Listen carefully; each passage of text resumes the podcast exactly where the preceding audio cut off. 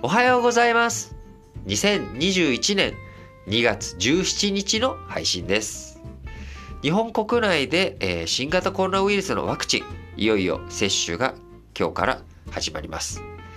えー、まずは国立病院機構などの病院に所属する医師や看護師ら約4万人の医療従事者を対象として、えー、打っていくわけですけれども、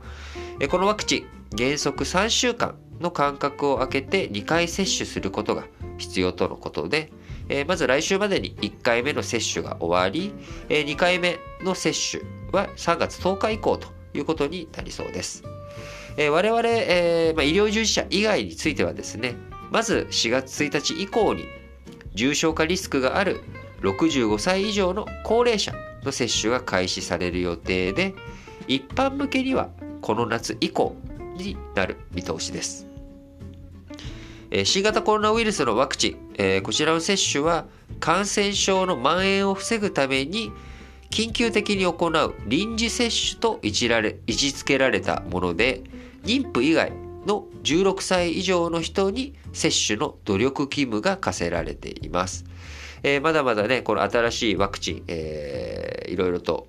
不安なところ、心配なところあるかと思うんですけれども、えー、まずは先行して、えー、接種される、4万人のうちのですね、2万人の方については健康状態を追跡する研究調査として観察日記を記入してもらう方針だと。いうことで、えー、まだまだ情報少ない、えー、新型コロナウイルスですけれども、あの、先行接種されていった方の情報とかですね、こういったものを注意深く見ながら、政府からどういった発表、内容、説明があるのかということも、えー、聞きながらですね、しっかりワクチン、えー、どういうふうに打っていくべきなのか、それぞれ皆さんが考えていくことが大切なのかなと思っています。